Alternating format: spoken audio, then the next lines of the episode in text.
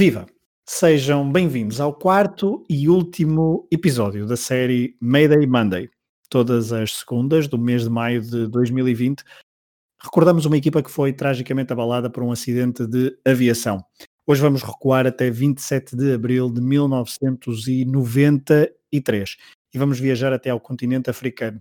O acidente foi no mar, no Oceano Atlântico, ao largo de Libreville, capital do Gabão, e depois de termos falado de três clubes nos episódios anteriores, hoje vamos falar de um acidente que vitimou 18 jogadores de uma seleção, no caso a da Zâmbia. Olá, Rui.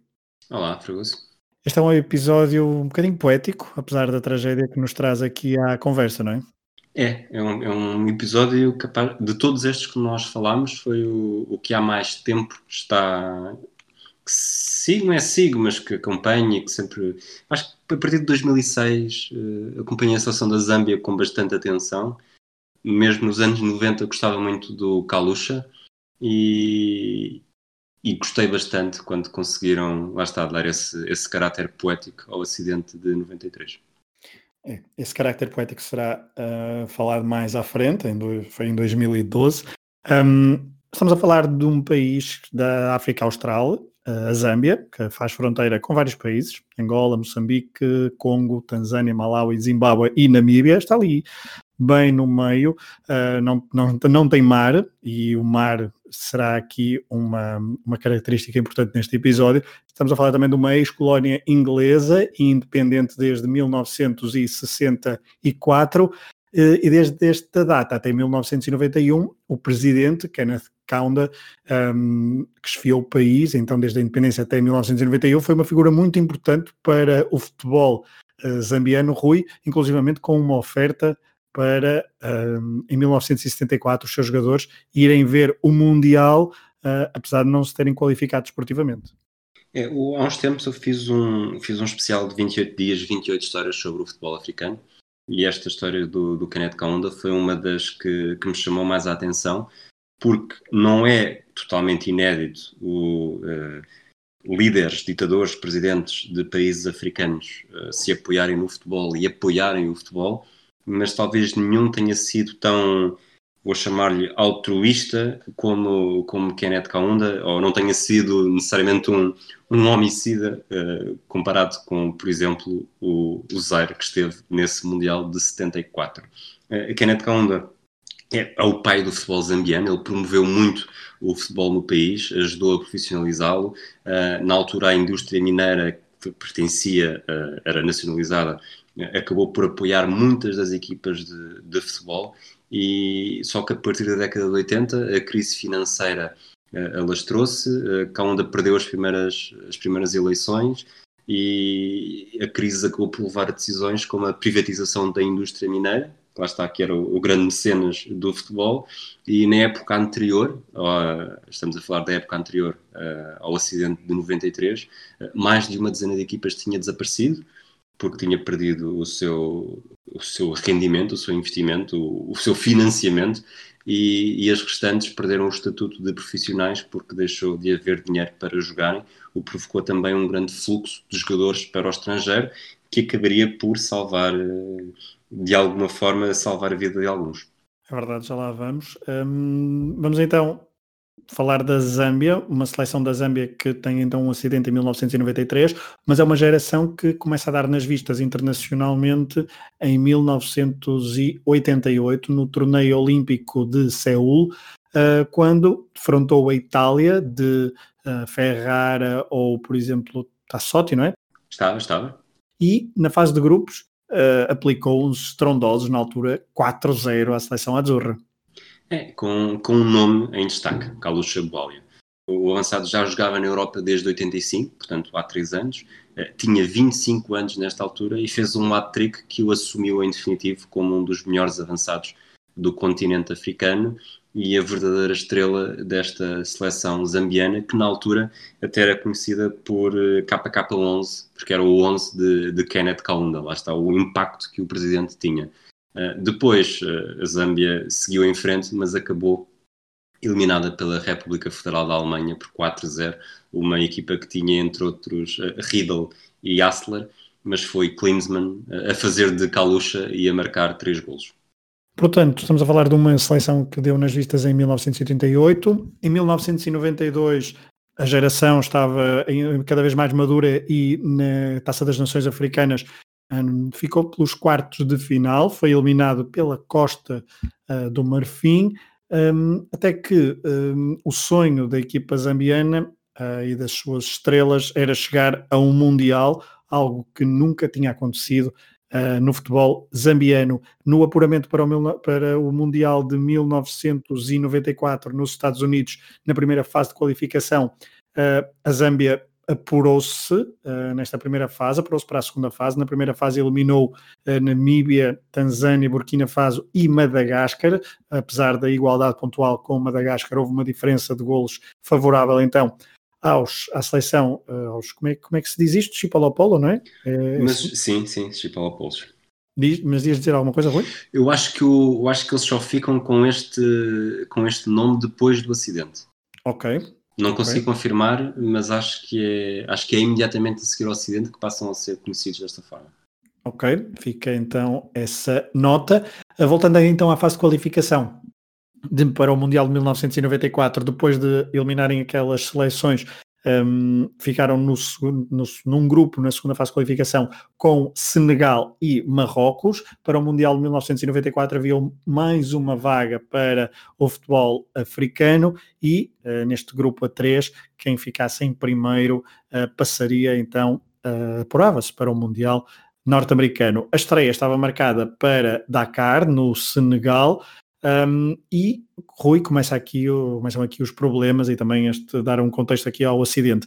Isto porque um, as queixas uh, pelas condições uh, que os jogadores tinham que atravessar uh, no avião, nos aviões que no caso eram da Força Aérea, um, da Zâmbia eram péssimas as condições e tu há pouco dizias que o facto das estrelas estarem na Europa e terem sobrevivido ao Ocidente, isto porque viajavam diretamente para os locais onde se haveriam de concentrar, no caso em Dakar. Uh, houve um voo então que estava previsto sair de Lusaka, a capital da Zâmbia, depois passar por fazer pausas, várias, uh, várias paragens para abastecimento, uh, primeiro em Brazzaville, depois Libreville, Abidjan e finalmente Dakar, só que à saída de, de Libreville, a capital do Gabão, a viagem terminou. É, há aqui há partes que, é, que, é, que, é, que eu acho importante destacar antes de falarmos do acidente, porque já falámos que o país estava numa crise, numa crise financeira, mas a Federação Zambiana também estava a sentir bastante isso e a instabilidade era enorme. O antigo presidente da Federação tinha sido destituído depois de um escândalo relacionado com o desvio de fundos angariados para uma digressão à Coreia do Sul, portanto, Coreia do Sul que, que em 88 tinha ficado impressionada pelo, pelo futebol zambiano e em 92 uh, teve a tal digressão, a digressão dos jogadores da Zâmbia. Uh, sem dinheiro, as viagens da seleção pelo continente eram uma constante aventura. Para o jogo em Madagascar, por exemplo, foram forçados a uma paragem de 5 horas no Malawi para reabastecimento porque era preciso confirmar o pagamento do combustível e tudo era feito no limite. A moeda da Zâmbia tinha muito pouco valor uh, no estrangeiro e, e, sem, sem haver forma de pagar o combustível, o avião não levantava. Uh, curiosamente, nesse voo, o piloto tinha obrigado os jogadores a viajarem com os coletes salva-vida expostos. Uh, os aviões tinham poucas condições, os jogadores brincavam um bocado com isso também. a Kalusha Boalia chegou a confessar que, que diziam na brincadeira que, que ainda iam morrer todos à conta disso. Havia outro que, que dizia que, que, se o avião caísse na água não era problema porque flutuava. Uh, tragicamente não flutuou. E, e, então houve este voo para, para o tal jogo no Senegal, que visto no mapa pode parecer que é uma viagem pequena, uh, mas já sabemos como as escalas, as escalas não favorecem a dimensão do continente africano. Obviamente que são quatro escalas, uh, são três escalas, aliás, mas eh, para termos uma noção, eu fui fazer as contas, é mais ou menos a distância entre Lisboa e Los Angeles, com, com quatro. Uh, com quatro, com três paragens, portanto, quatro descolares e quatro aterrares. Uh, no, na paragem em Libreville houve, houve um primeiro sinal de que o motor não estaria bem, pelos, pelos responsáveis técnicos da, do Gabão. O voo descolou de qualquer das formas e, passado pouco tempo, terá havido um incêndio no motor esquerdo. o piloto cometeu um erro, desligou o motor direito, o avião perdeu toda a potência e acabou por despenhar-se no mar, com 30 pessoas a bordo, 25 passageiros, 5 tripulantes, nenhuma sobreviveu.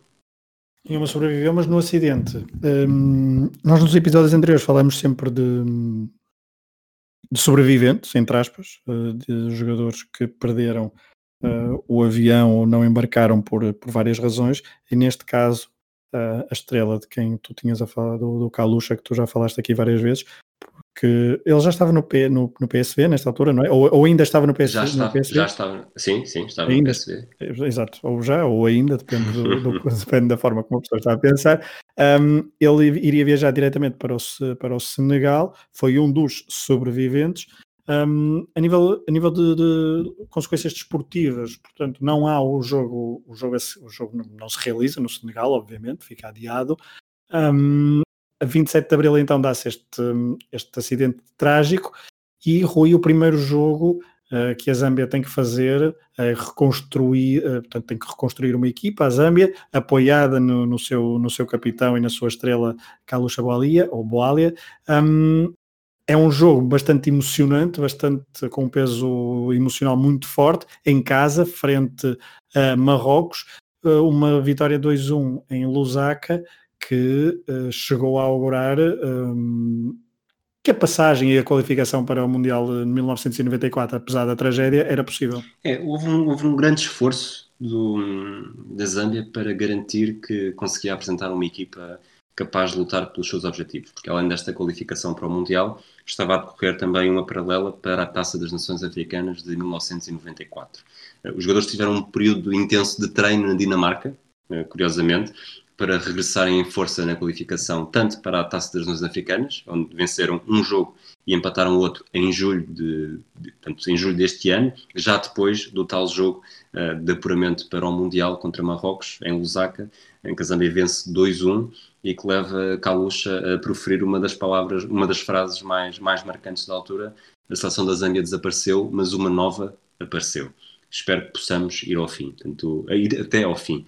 Um bocadinho a encarnar António Oliveira, que tinha, tinha dito que por cada leão que, que cair, outro se levantará, e foi isso que os zambianos tentaram fazer e ganharam, começaram a, começaram a ganhar esta qualificação, com em julho garantiram logo o apuramento para a Taça das Nações Africanas, uh, no grupo de apuramento para o Mundial. Uh, depois em agosto, no Senegal, o tal jogo que teve de ser, que teve de ser adiado, houve um, um nulo, e em setembro a Zâmbia goleia o Senegal por 4-0, adiante todas as decisões para o último encontro, uh, eh, 10 de outubro.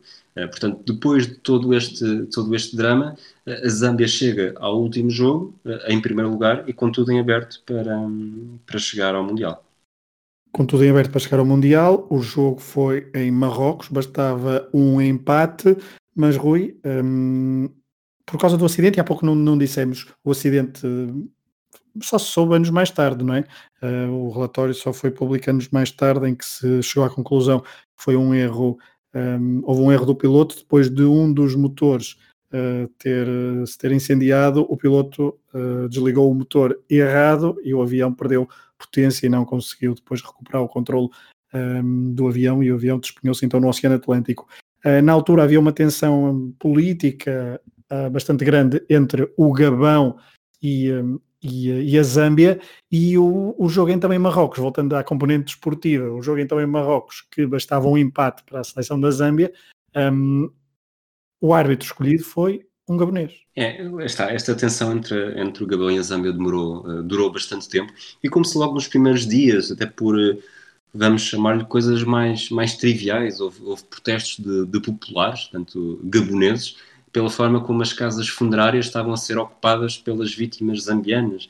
Eh, uma disputa também na investigação, quem é que deveria liderar, eh, rumores de que o avião tinha sido abatido eh, acidentalmente por militares gaboneses, e, e quando o jogo, o jogo decisivo de apuramento para o Mundial contra Marrocos, bastava um empate, há um árbitro gabonês e a Zâmbia perde, num jogo em que, por todos os relatos que li, por tudo o que consegui encontrar, não há nenhum lance polémico, não há nenhum lance escandaloso, mas ainda assim, os, sobretudo os jornalistas zambianos, não perderam a oportunidade para dizer que novamente um gabonês, ou novamente o Gabão, uh, no, no final do trajeto da Zâmbia, uh, a destruir um sonho.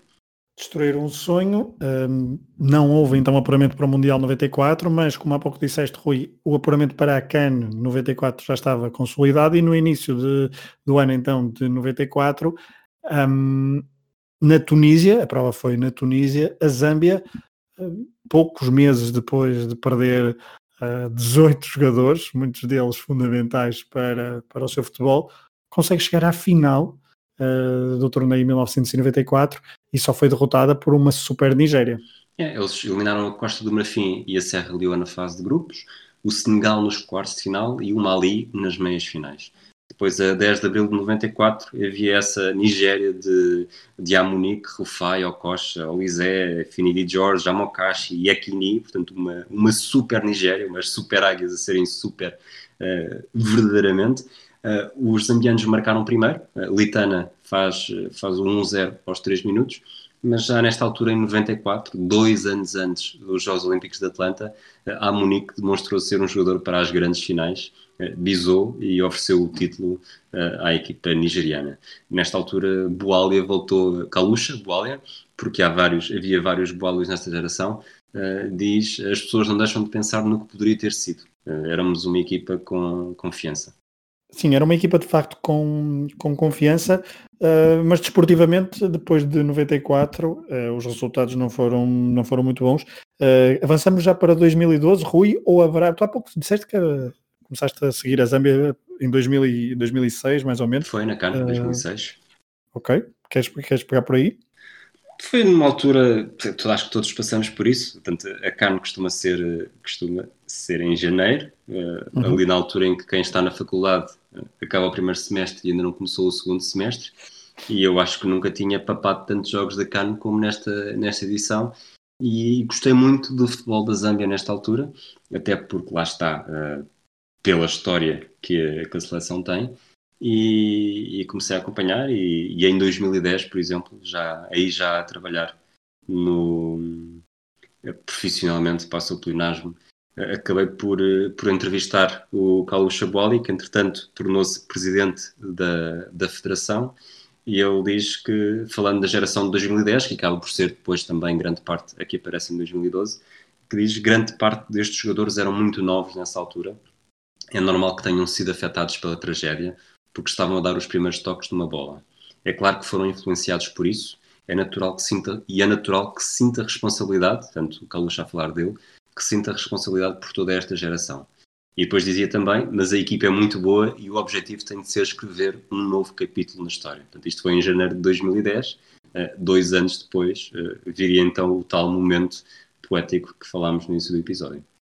É, nessa entrevista que, que o Calusta te, te, concedeu, ele falava do sonho de chegar ao Mundial de 2014, algo pela primeira vez, chegar ao Mundial, algo que ainda não aconteceu, mas em 2012 escreveu-se então a tal página poética um, e, é, e, é, sem dúvida uma, uma forma incrível que, que, que, agora vamos falar de fechar este ciclo depois do acidente de abril de 1993. Isto porque a CAN em 2012 foi, foi organizada, foi co-organizada por dois países, Guiné Equatorial e, precisamente, o Gabão. Uh, a Zâmbia, com a tal boa geração jovem que, que o Rui falava há pouco, um, apurou-se para, este, para esta competição, ficou sorteada no grupo uh, da Guiné Equatorial, faz toda a fase de grupos em Bata e Malabo, na Guiné Equatorial, ficou à frente do anfitrião, ficou em segundo, e também de, outros, um, de outras duas equipas, o Senegal e a Líbia, duas vitórias frente ao Senegal e, na, e frente à Guiné Equatorial e um empate frente à Líbia na fase de grupos. Estes resultados fizeram com que a Zâmbia continuasse um, a jogar na Guiné Equatorial nos quartos de final, uh, em bata 3-0 frente ao Sudão.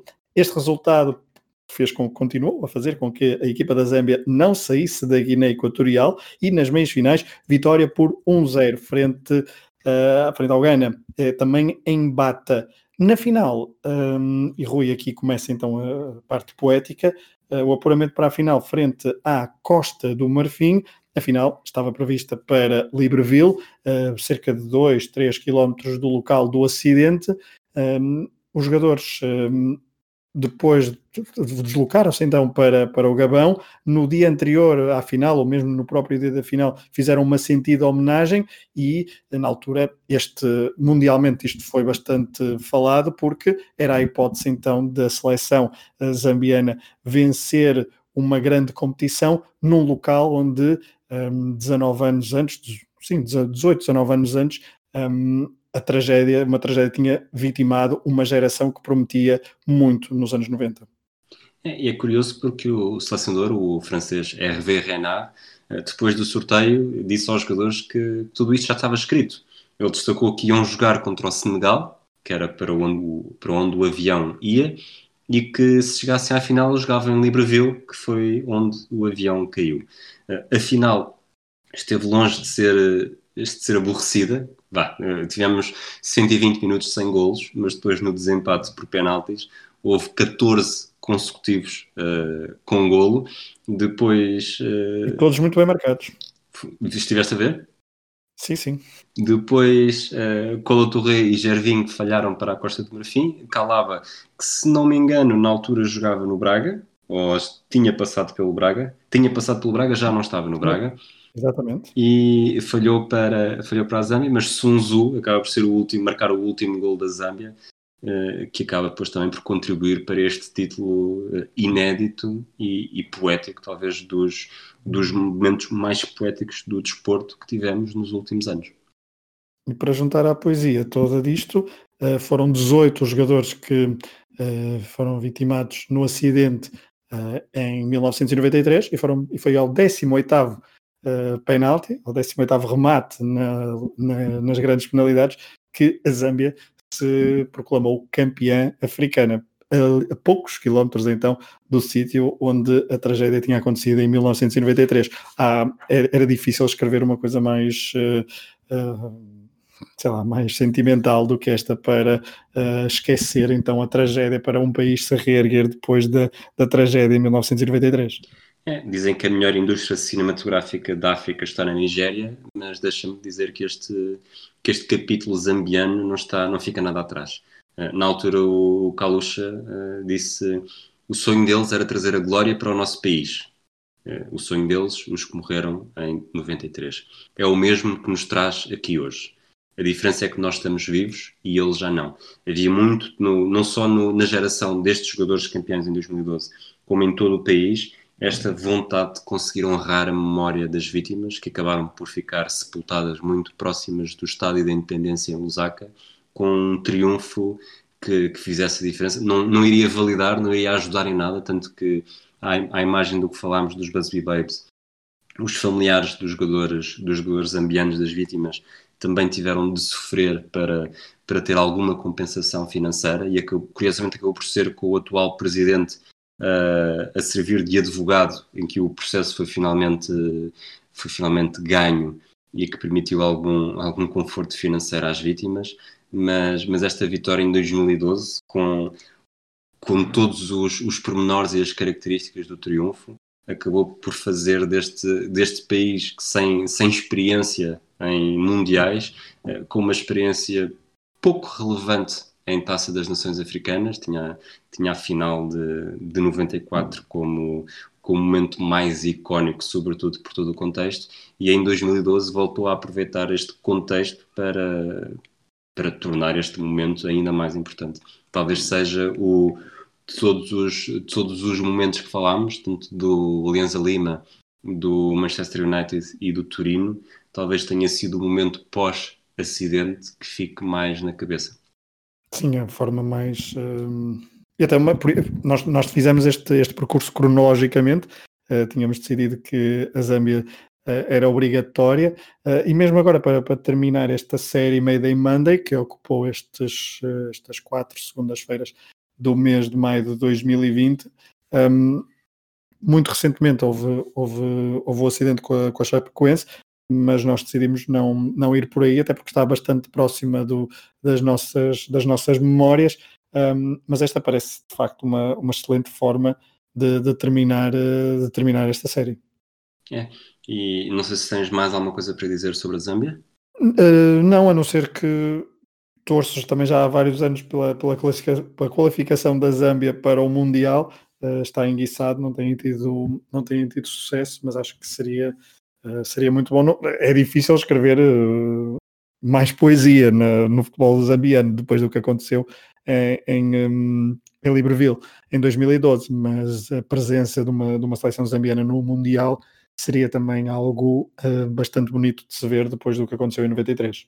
É, só para, para, fechar o capítulo da Zâmbia e antes de, de, falarmos sobre um outro assunto que ficou pendente, uh, aproveito, este é o momento brinco deste podcast e quero fazer uma recomendação, porque na verdade também foi algo que eu descobri, eu acho que foi em 2006 ainda, um, um pequeno documentário que está, ou pelo menos estava disponível no YouTube, chamado Lusaka Sunrise, que é sobre, sobre a forma como, como os zambianos, eh, uma associação encontrou o futebol como forma de disseminação de informação de prevenção contra o vírus da SIDA e é, está muito, muito, muito bem conseguido. Eu já ouvi, uh, já ouvi mais de 20 vezes ao longo destes anos, são, acho que não chega a 10 minutos sequer, mas, mas recomendo se o conseguirem encontrar, é muito interessante. Depois. Ah, desculpa, que... já agora estás a falar em, em, cinema. Também há um documentário sobre. chama-se A-Team, ou seja, é um trocadilho, tal como tu gostas, entre, um, entre 18 e team, não é? Um, por causa do, do, do, do 18 e portanto, é um documentário A-Team que eu acho que está disponível na, na internet, uh, mas não consigo confirmar, mas procurem, porque é de um realizador espanhol com alguém, com dois realizadores, um espanhol, creio, e também uma zambiana, se não estou em erro. Mas diz, Rui aquilo que eu te, que eu te tenho para falar. Entretanto, confirmei, o documentário tem 6 minutos e 55 segundos, está disponível no YouTube. E aquilo que tenho para falar que ficou pendente foi: já trouxeste algum mito que gostasses de saber, que gostasses de resolver? Foi algo que falámos durante o episódio do Alianza Lima. Que, sim, mas eu lembrei-me de um, que eu não sei como é que não me lembrei na altura. Será que a bola na final do Mundial de 1966 entra ou não entra? Ok, eu tenho, eu tenho um mais, mais intriguista. Eu gostava Sim. de saber toda a verdade. E sei que tu vais gostar deste, aposto que vais gostar deste.